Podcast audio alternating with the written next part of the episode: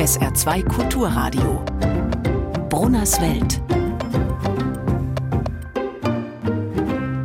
Nicht, dass sie denken, ich glaubte an übernatürliche Erscheinungen, aber trotzdem und genau deswegen heißt der Aberglaube ja auch Aberglaube, wegen aber es könnte vielleicht doch was dran sein. Also meine Theorie, offiziell kommt es von aber in der Bedeutung verkehrt, falsch, und natürlich legt der jeweils herrschende Glaube fest, was aber ist. Glaube ist bei uns beispielsweise, dass sich Wein in Blut verwandeln kann oder wirkstoffloses Wasser durch rhythmisches Schütteln in hochwirksamer Medizin.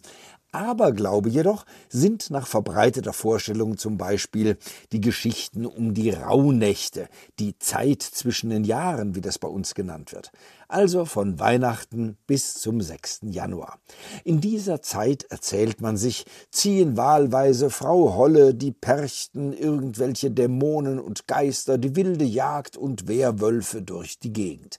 Da bleibt man besser zu Hause und vertilgt die Reste vom Feste. Auf keinen Fall darf man Wäsche waschen und aufhängen, das mögen die Geister nicht so. Unglück und Tod kommen dann im neuen Jahr über die WäscherInnen. Tiere sollen übrigens in den Rauhnächten gelegentlich die menschliche Sprache sprechen und Auskunft über die Zukunft geben. Dummerweise ist aber ein Mensch, der das gehört hat, unweigerlich des Todes. Und wozu dann noch Prognosen? Also verbannen Sie Hunde, Katzen oder Goldhamster besser in diesen gefährlichen Nächten aus dem Schlafzimmer. Fische sind meines Wissens okay, aber Vorsicht vor Papageien. Eines jedenfalls ist schon mal gewiss, das neue Jahr beginnt mit einem Berg dreckiger Wäsche. Siehe oben.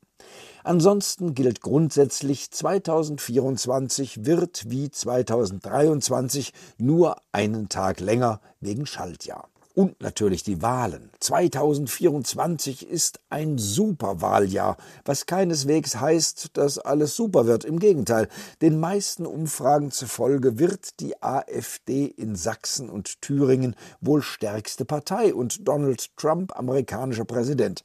Putin wird vermutlich auch nicht abgewählt. Dafür gibt es in Deutschland mit der Fußball-EM wieder mal ein Sommermärchen.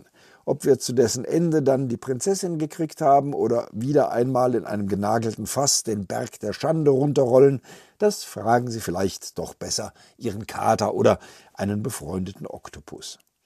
Auch ob Friedrich Merz im kommenden Jahr schon Scholz wird anstelle des Scholzen, wer will das sagen? Fest steht, Nostradamus oder seine Schwester, vielleicht auch irgendeine halbblinde kaukasische Prophetin oder deren stumme Cousine, haben unserem Land für 2024 großes Unglück vorausgesagt. Was das nun über den Fall Merz sagen will, das müssen Sie selber entscheiden. Die Katastrophe liegt ja immer im Auge der Betrachterin. Unser Treppenabsatz beschränkt seine magischen Tätigkeiten auch dieses Jahr wieder auf das traditionelle Bleigießen, das wir selbstverständlich schon lange mit ungiftigen Substanzen durchführen, aber Wachsgießen, das klingt einfach doof.